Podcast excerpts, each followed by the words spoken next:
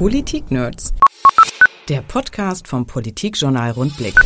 Die Politik-Nerds sind heute zu Gast bei Diana Kindert. Wir haben äh, normalerweise einen Gast bei uns in der Redaktion, heute sehr ungewöhnlich. Wir sind in Dianas Hotelzimmer mhm. und wir sitzen hier am Bett und ich würde sagen, das ist jetzt mal so ein ganz lazy Podcast, den wir heute machen. Vielen Dank, dass wir hier sein dürfen. Hm, ja, sehr gerne. Wir müssen ein paar Hintergrundinfos geben. Diana Kindert ist noch 26 in zwei Wochen. Die Uhr tickt gewaltig auf die 30 zu. Ja, korrekt. Ist sie noch nicht 30, aber dann 27. Geboren in Wuppertal-Elberfeld, hat Politikwissenschaften und Philosophie in Achtung, Niedersachsen, Göttingen, Amsterdam, Köln und Berlin studiert. Und sie ist die junge, frische, hippe, äh, Vorzeigekonservative bei der CDU, einer Partei, und das geht ja auch anderen Parteien so, bei den junge, frische, hippe Vorzeigepolitiker jetzt nicht so unbedingt an der Tagesordnung sind? Oder äh, sehen Sie die an jeder Ecke stehen und wir sehen die nur alle nicht? Ähm, das haben Sie jetzt gesagt, das mit dem Fresh und Hip, so würde ich mich gar nicht deklarieren. Aber es stimmt tatsächlich, dass ich ähm, Attribute mitbringe, die im Migrationshintergrund, dass ich urban sozialisiert bin, dass ich jung bin. Das sind alles so Dinge, die ähm, einfach unterrepräsentiert sind in allen Parteien und auch in der CDU. Wir wollen heute über Ihr Buch reden. Sie haben ein Buch geschrieben, das heißt Für die Zukunft sehe ich schwarz. Vor ein paar Monaten ist es veröffentlicht äh, worden und Sie plädieren dafür für einen zeitgemäßen Konservatismus, so heißt es in dem Buch. Ich fand vor allen Dingen den Anfang wahnsinnig spannend, weil sie da so authentisch beschreiben, wie sie überhaupt dazu gekommen sind, politisch zu denken. Und äh, sie haben geschrieben, die Schwebebahn, also die in Wuppertal, zwangskonfrontierte sie, zwangspolitisierte mich. Wie ist das gekommen? Ja, ich weiß es gar nicht so genau. Ich, hab, ich bin ja ähm, in die Partei gegangen, äh, als ich noch in der Schulzeit war und bin jetzt quasi in meinem zehnten Jahr politisches Engagement und bin ganz oft gefragt worden, ähm, wie Politik bei mir anfing. Und bei ganz vielen Leuten hatte ich das Gefühl, dass, das, dass es so einen Schlüsselmoment gab. Also sie wollten irgendwie eine Nachtbuslinie, als sie jung waren oder irgendwie den Sportplatz retten oder irgendwie sowas. Und ich habe zurück mich erinnert, dass es bei mir ähm, diesen einen Schlüsselmoment gar nicht gab. Und ich mich deswegen gefragt habe, woher kam eigentlich mein schleichendes politisches Interesse? Und ähm, ich bin da, und das ist auch nur eine Theorie, die ich gar nicht richtig beweisen kann, aber ich habe das Gefühl, dass es bei mir viel mit Verschiedenheit zu tun hatte, weil ich eben einen Vater habe, der ähm, schlesischer Spätaussiedler ist, weil ich eine Mutter hatte, die von den Philippinen war, weil ich der einzige Migrant mit schwarzen Haaren war, der gleichzeitig Messdiener in unserer katholischen Gemeinde war, weil Wuppertal ähm, halt eben diese, diese niedergehende ähm, Arbeiterindustriestadt war, dann aber auch wieder Aufbruch und ähm, Abgesang und alles zusammen. Und ähm, da habe ich das Bild der Schwebebahn gewählt, ähm, das natürlich so ein bisschen fiktiv ist, aber das ich ähm, schon sehr treffend finde weil ähm, die Schwebebahn im Unterschied zu allen anderen öffentlichen Verkehrsmitteln ähm, wirklich zwangskonfrontiert. Ich habe das Gefühl gehabt, wenn du im Bus sitzt, siehst du nur irgendwie Stau und Verkehr, wenn du in der U-Bahn sitzt, ist immer nur schwarz draußen, wenn du im Zug sitzt, immer nur rasende Landschaften. Und die Schwebebahn fand ich als Kleinkind immer schon interessant, weil du einfach so viel gesehen hast. Du konntest so in, in alle Schlafzimmer hineingucken, in alle Kinderzimmer hineingucken, wo die Schwebebahn vorbeifuhr. Du konntest in die Hinterhöfe hineingucken. Du hast gesehen, wie die Metzgerinnen im, im Hinterhof geraucht haben, wo die Leute die Schule geschwänzt haben und am Bier getrunken haben. Und ich habe das Gefühl gehabt, dass die Schwebebahn und Wuppertal allgemein und natürlich mein, mein Hintergrund insgesamt aus mir jemanden gemacht hat, ähm, der sehr selbstverständlich ähm, Verschiedenheit wahrnimmt und verschiedene Perspektiven. Und die miteinander ähm, zu ordnen oder ins Verhältnis zu setzen, ob das fair ist, ob das verboten ist, ob das gefördert werden soll, ob das nebeneinander gerecht ist. Ich glaube, dass das ähm, aus mir jemand gemacht hat, der politisch sein musste. Es war eigentlich interessant, dass das in der Schule nicht unbedingt gefördert wurde, so wie Sie es beschrieben haben. Sie haben da so eine Szene, wo Sie eigentlich mehr diskutieren wollen im Unterricht und der Lehrer sagt Ihnen, ja, das ist im Lehrplan aber nicht äh, vorgesehen. Ist das oft nicht nur in Ihrer Generation, sondern heute so ein Problem, dass wir haben, dass über Politik nicht mehr genügend diskutiert wird, auch zum Beispiel in einem Raum wie Schule nicht? Ja, ich, also ich kann mich erinnern, dass ich das in der Schule als zu wenig empfunden habe, aber ähm, ich weiß auch, dass Schule einfach nicht der Raum des zu Ende Diskutierens ist. Das ist eben nicht der Raum, wo man politische Debatten bis zum Ende führt und aus denen dann Gewächs entsteht, äh, Gesetz entsteht, sondern ähm, das ist einfach vielleicht ein Anfangsraum. Aber ähm, tatsächlich, ähm, und das merkt man ja also an so Begriffen wie so einem Bulimie-Lernen oder Studenten, die man befragt, die drei Tage vor der Klausur anfangen zu lernen und danach nach der Klausur wieder alles vergessen haben. Ich weiß nicht genau, ob wir wirklich eine ganz gesunde Kultur ähm, des, des nachhaltigen Lernens haben, der kreativen Auseinandersetzung haben, der, der skeptischen ähm, Reflexion haben. Und ich glaube, dass man da insgesamt ähm, an der Kultur was ändern könnte. Wenn ich nochmal auf die politischen Diskussionen zurückkomme, habe ich auch außerhalb der Schule oft den Eindruck, dass es gar nicht so einfach politisch zu diskutieren, weil man immer oder häufig Leute hat als Gegenüber, die sagen, ja, das ist jetzt aber so viel Streit und Politik ist halt Streit und das ist irgendwie unsexy. Ist es ein Problem, dass wir nicht mehr so politisiert sind, dass wir einfach auch mal über bessere Wege gerne streiten? Ähm, das ist ein ganz großes Thema bei mir, gerade über das ich ganz viel nachdenke. Ich habe schon das Gefühl, dass wir nicht mehr so streiterprobt sind. Ich glaube, dass es auch explizit etwas ist, was ähm, meine Generation irgendwie, ähm, was ich bei meiner Generation sehr skeptisch sehe. Ich habe vor drei Wochen, glaube ich, mit Klaus Horrellmann diskutiert, der Politikprofessor, der Jugendforscher, der die Shell-Studie macht und ähm, der mir auch so ganz viel gesagt hat, das empfinde ich genauso, dass ähm, eine ältere Generation ähm, viel streiterprobter ist, wo der Veganer ganz gelassen den Nicht-Veganer akzeptieren kann. Und ich habe das Gefühl, dass das in meiner Generation schwierig ist. Und ähm, auch also von uns. Und ähm, in so einem Instagram-Aktivismus, wo ähm, jemand sagt, ich glaube, eine Migrationspolitik muss geordnet sein, ist man sofort der Rassist ähm, jemand, eine Frau, die beispielsweise sagt, ich möchte eben vielleicht keine Quotierung, ähm, ist dann sofort die Antifeministin. Und ähm, ich habe das Gefühl, dass da ähm, so ein demokratischer Wettstreit, wo man eigentlich diese moralischen Kategorien weglassen sollte, dass die moralischen Kategorien da einsetzen und da einfach eine Debatte gar nicht mehr richtig möglich ist. Und das hat natürlich jetzt nicht direkt was mit irgendwie mit einem Urteil von Mainstream zu tun oder mit Political Correctness oder so. Aber ich habe schon ein bisschen das Gefühl, dass wir moralisierender werden und dass dadurch ähm, die Qualität von Streit abnimmt kommt ja im Prinzip auch am Ende in Ihrem Buch vor, wo Sie nochmal beschreiben, dass das alles auch medial heute so wahnsinnig plakativ wird mhm, auf einmal. Mhm. Und das macht jede Debatte sofort schwierig. Ja, ja, ja. Also ja, ich, ich, ich sehe das so. Ich glaube, dass ähm, statt so deskriptiv zu bleiben, analytisch zu bleiben, zu sagen, das ist eine Meinung, die ähm, hat noch gar nichts mit, ähm, mit ähm, Menschenwürde oder irgendwie Grundrechten oder so zu tun, sondern das sind erstmal verschiedene ähm, Ordnungsmodelle oder verschiedene Analysemodelle, ähm, wird sofort eine moralische Kategorie aufgemacht. Ich kann das natürlich bei einem absoluten AfD-Thema absolut nachvollziehen, weil da Dinge gesagt werden, die absolut unsagbar sind und da muss man sich fragen, ob die Wähler da einfach mit in Geiselhaft genommen werden oder nicht. Und ähm, da bin ich auch dafür, dass das einfach nicht sagbar werden sollte, weil das ähm, dann einfach nur weiter relativiert und die Dinge ähm, normalisiert. Aber es gibt tatsächlich einfach und also im ganz normalen dem, demokratischen Diskurs ähm, Debatten, die einfach nicht ähm, mit einer mit einer einfach mit einer Sachlichkeit, mit einer neuen Sachlichkeit geführt werden können. Das finde ich sehr schade. Sie haben sich damals, um nochmal den Weg zurückzugehen, und wenn wir heute übrigens ab und zu schniefen, husten und uns räuspern, liegt das einfach daran, dass hier zwei erkältete Leute ja, in diesem ja, Podcast ja. heute sitzen. Es ist sozusagen der Erkältungspodcast und er wird präsentiert von Ihrer Apotheke um die Ecke. Ähm, Sie haben sich entschieden, in die CDU zu gehen. Das ist vollkommen verrückt, würde man sagen, weil welcher junge Mensch kommt denn schon auf so eine Idee? Aber Sie haben sich das damals ganz genau angeguckt, haben alles genau verglichen und nach bestimmten Kriterien dann entschieden, da gehöre ich eigentlich am ehesten hin. Also ich habe von Anfang an eigentlich gar nicht das Gefühl gehabt, dass das etwas so Verrücktes ist. Ich habe immer schon gewusst, dass die Junge Union ähm, die größte demokratische, der größte demokratische Jugendverband auf der kompletten Welt ist. Ich habe immer gewusst, dass die CDU sich für so eine Konsolidierungspolitik und eine Finanzpolitik einsetzt, die einfach einen nachhaltigen Spielraum bietet. Und da habe ich immer schon gedacht, das hat was mit Jugendlichkeit auch zu tun. Aber ähm, es stimmt, dass es dann ähm, eher verwunderlich ist, dass eigentlich ein sehr ähm, liberaler, urbaner Mensch da zu einer sehr christlich-konservativen Partei geht. Und da muss ich sagen, dass ich die Partei CDU, so wie ich mir alle Parteien angeguckt hatte damals und auch sehr offen war, ähm, nicht als konservative Partei wahrgenommen habe, auch heute nicht, sondern sie gesehen habe als christlich-soziale, bürgerlich-liberale und wertkonservative Partei. Und in diesem kompletten Wertegerüst habe ich mich einfach sehr wiedergefunden. Meine Lieblingsüberschrift äh, im Kapitel im Buch lautet, äh, kommt eine Frau zur CDU, Aufstand im Hinterzimmer, weil das so wahnsinnig schön nachvollziehbar ist. Mhm. Sie ähm, äh, beschreiben, wie sie also reingehen, wie erstmal die Rechnung kommt für ihre Parteibeiträge, wie überhaupt nichts passiert, sich niemand an sie wendet und sie dann selbst sich von ihrem Vater zu so einer Hinterzimmergeschichte fahren müssen. Äh, die äh, Kreistagsfraktion habe ich jetzt mal ausgelassen. und dann, und dann äh, fragt sie jemand, ob er was bestellen kann bei ihnen. Also das heißt, sie, sie kommen in so, eine, in so eine Melange rein, wo man denkt, ja, genau deswegen haben junge Leute keinen Bock auf Parteien, weil man sich das genau so vorstellt, alte Männer in Hinterzimmern.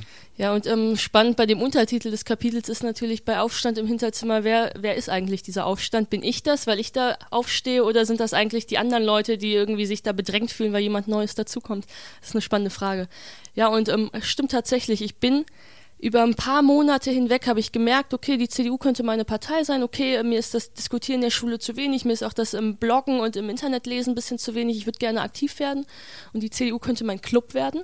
Dann ist natürlich klar, ich bewerbe mich nicht bei der CDU Hamburg, sondern einfach bei der CDU, in der ich wohne, da irgendwie in Wuppertal und bin dann da hineingekommen und es sind einfach wirklich viele Dinge ungünstig verlaufen.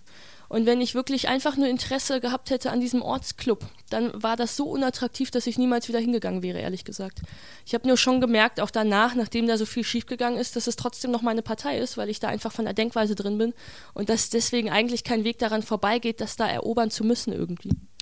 Sie schreiben, und das bezieht sich ja dann noch auf heute, den Parteien fehlt es definitiv an Willkommenskultur, einer Kultur der Gleichberechtigung. Ist es wahrscheinlich nicht nur in der CDU, auch heute noch so? Ja, also es ist heute auf jeden Fall so und auch heute überparteilich so und auch heute überregional so. Es gibt je nachdem, ähm, in welchem Verband man ist, auch in welcher Partei man ist, irgendwie ähm, welche Führungsleute da sind, einfach ganz erhebliche qualitative Unterschiede. Es gibt Kreisgeschäftsführer, die haben das Gefühl, ähm, wenn bei uns alle zehn Jahre einer eintritt, haben wir ein zehn Jahres Plus von eins, das ist was Gutes. Dann gibt es Leute, die sagen, bei uns sterben aber so viele weg und es treten welche aus und wenn wir nicht jeden Monat 500 neue haben, dann bin ich unzufrieden. Also da sind auch die Ansprüche unterschiedlich. Ähm, die Progression ist unterschiedlich. Es gibt Leute, die, ähm, die haben extra, wenn junge Leute eintreten, junge Mentoren. Wenn Frauen eintreten, haben sie weibliche Ansprechpartner.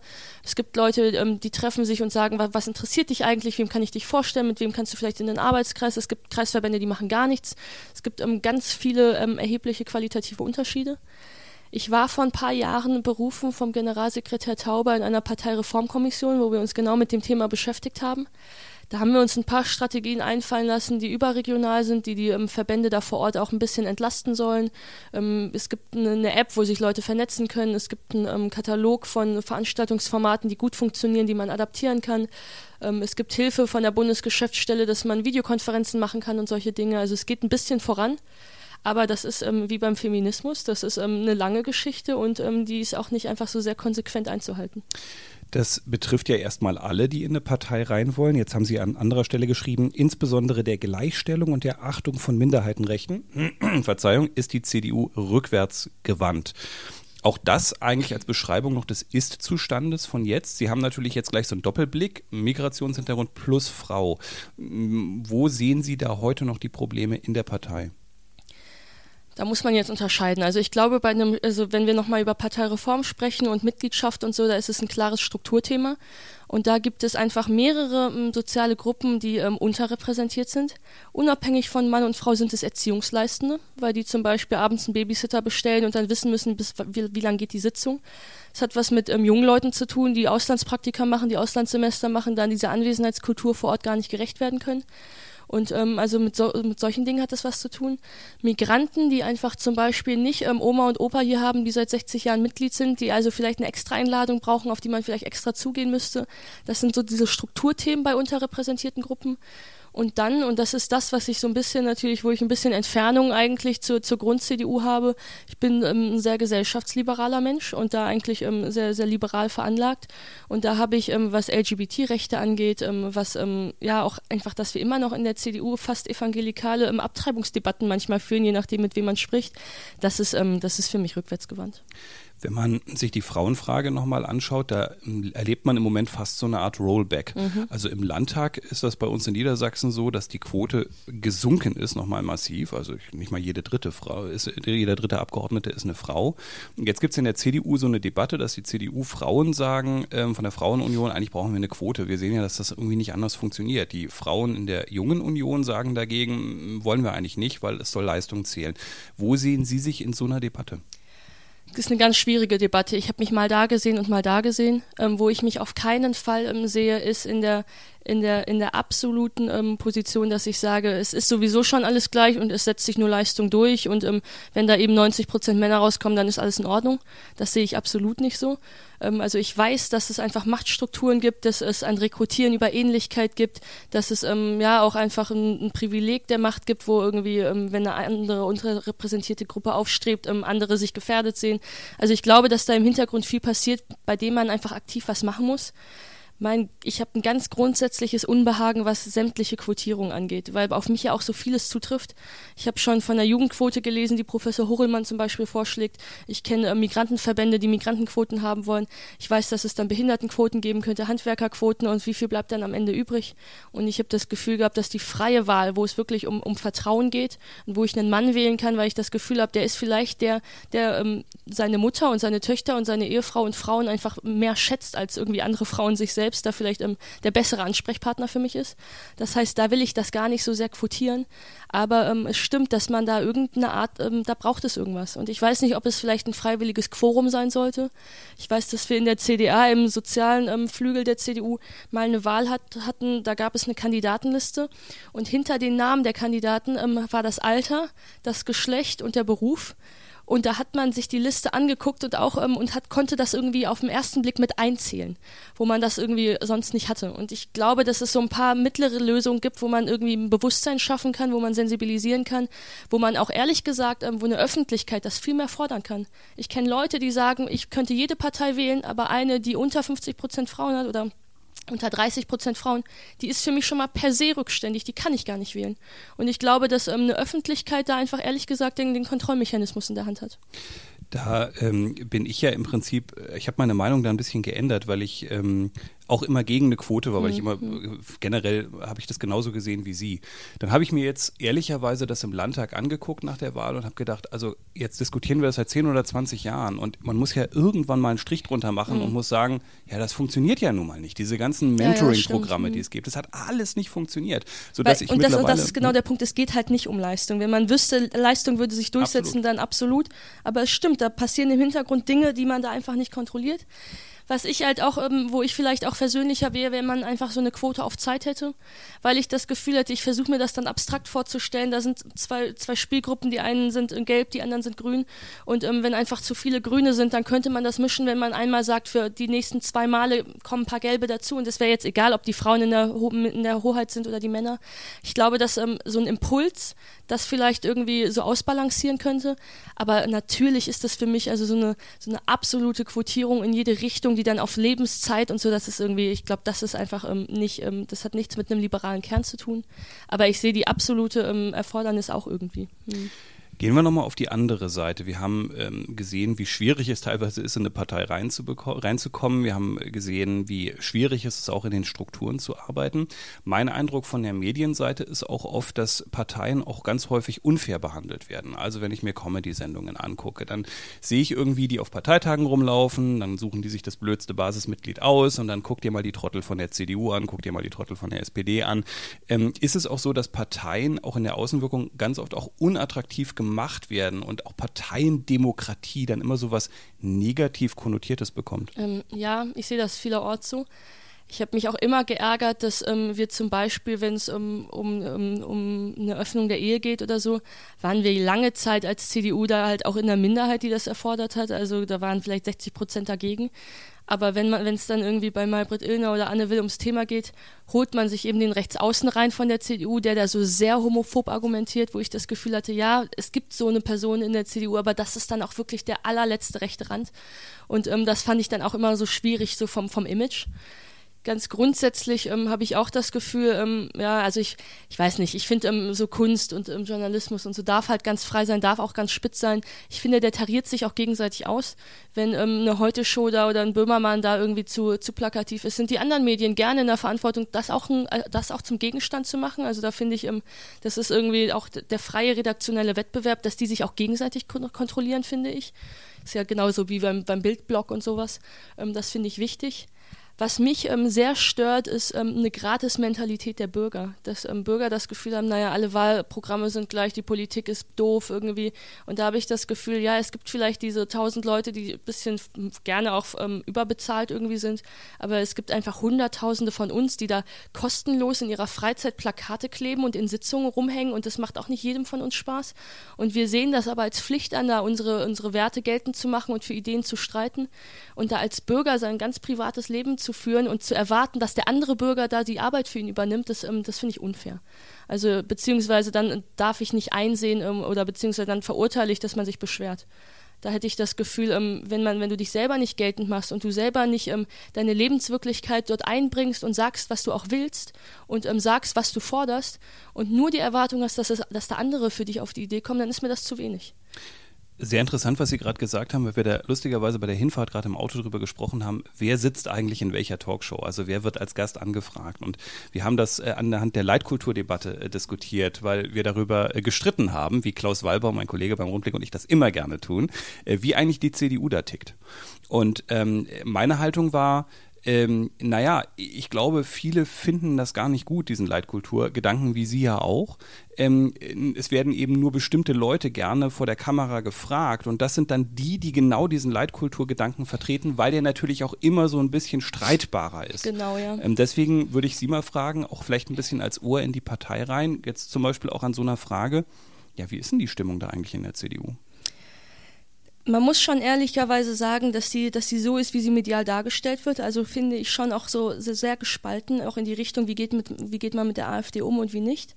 Ähm, aber ähm, es stimmt, finde ich, dass, ähm, dass da so folkloristische Töne angeschlagen werden und dass man da aus da so einer Unsicherheit heraus versucht, so ein Identitätsbild zu schaffen und da so ganz ähm, verschwurbelt über eine Leitkultur spricht, ähm, wo ich das Gefühl habe, ähm, das, das müsste hier gar nicht Thema sein wer da gefragt wird und wer dann da antwortet und hingeht und so, das ist ähm, eine Debatte, die einfach, die ist von einer demokratischen Hierarchie ähm, ganz unabhängig, genauso wie bei mir beispielsweise. Ich bin auch nur eigentlich normales CDU-Basismitglied.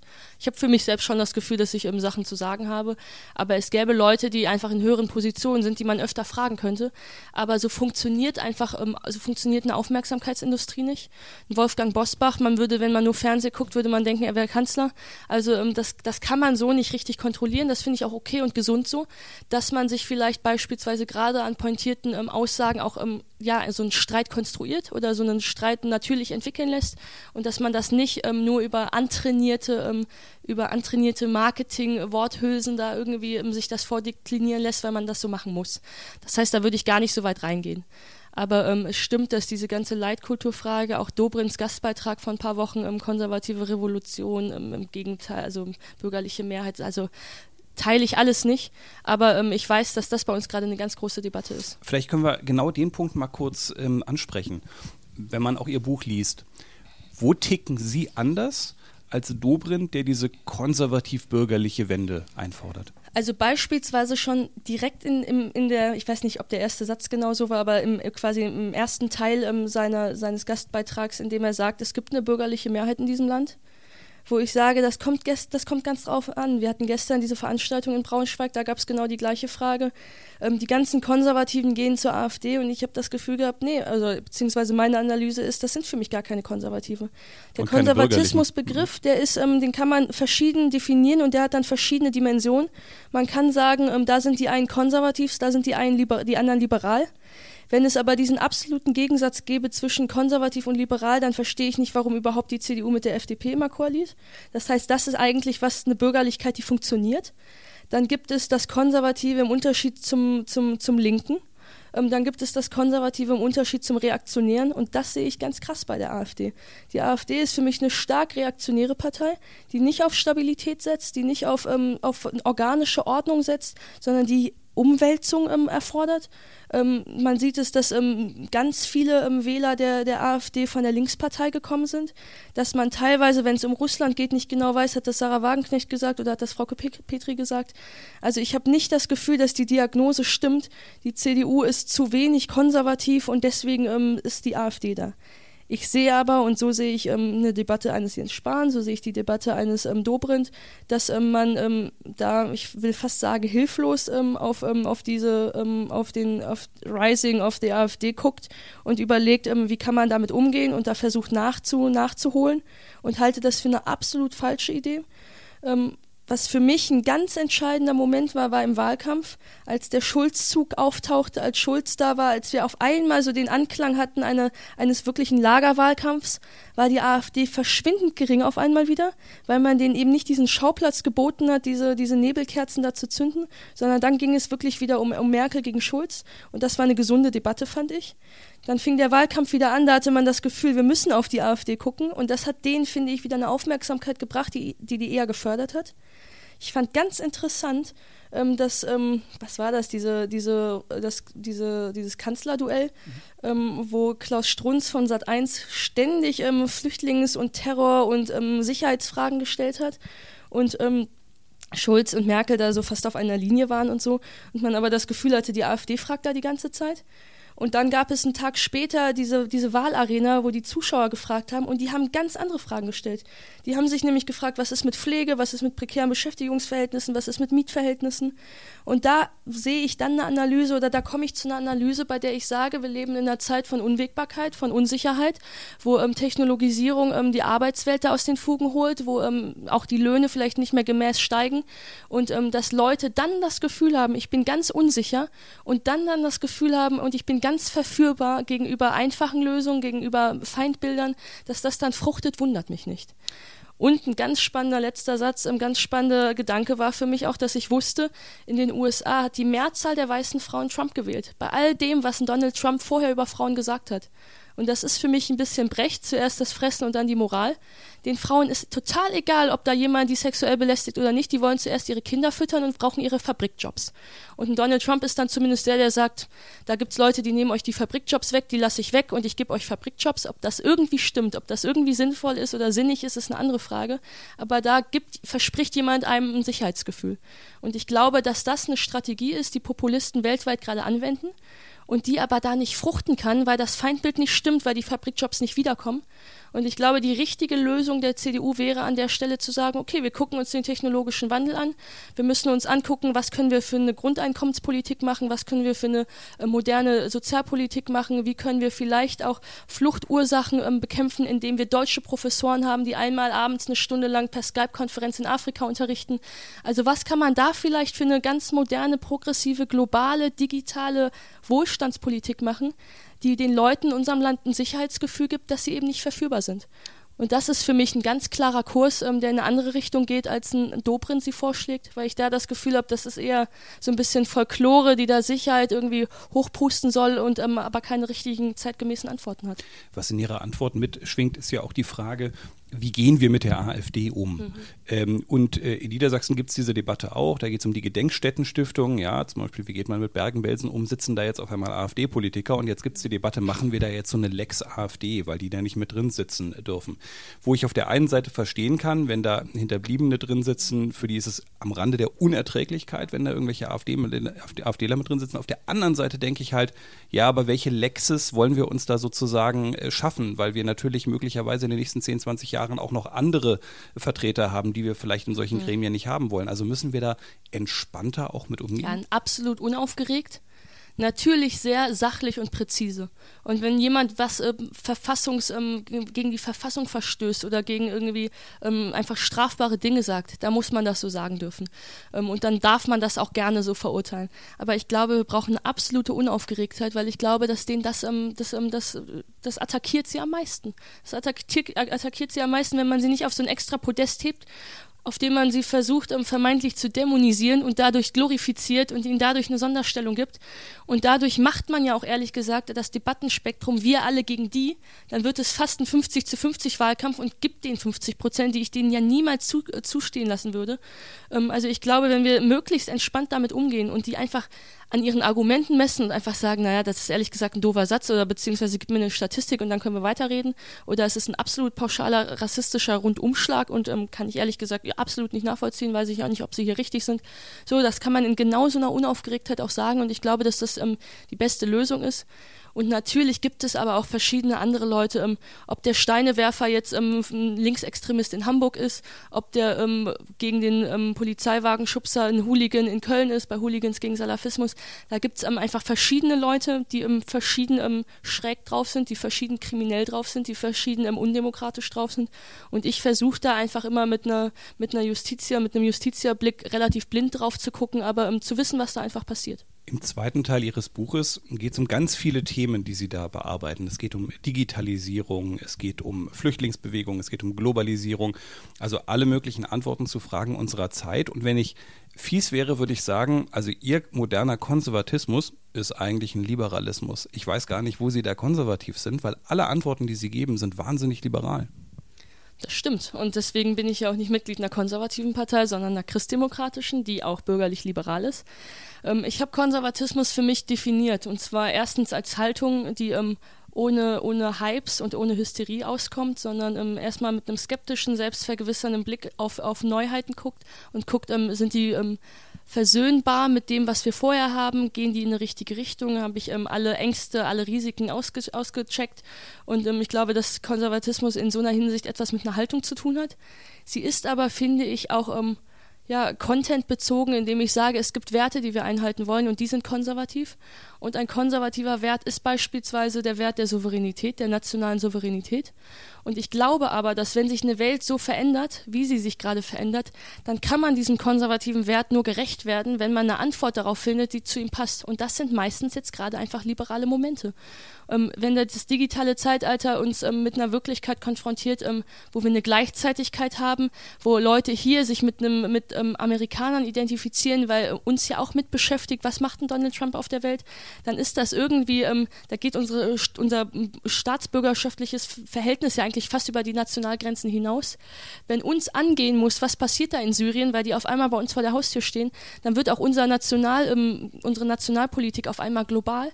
Und ich glaube, wenn man sich diese Dinge anguckt, ähm, dann ist es zwangsläufig so, dass nationale konservative Politik ähm, bedingbar ist durch das Globale und dadurch durch das Liberale. Und da muss man halt gucken, glaubt man daran, dass man, und das würde ich sagen, linksreaktionär die Dinge einfach unter Kontrolle haben kann und die steuern und lenken kann?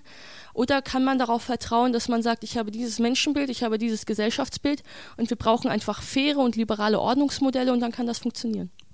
Lineare Gesinnungsmetaphern sind nicht mehr in der Lage, Kursfragen zu beantworten. Der Absolut. Satz kommt nicht von mir, dazu ist er viel zu klug, er kommt von Ihnen. Sie haben es geschrieben in Ihrem Buch.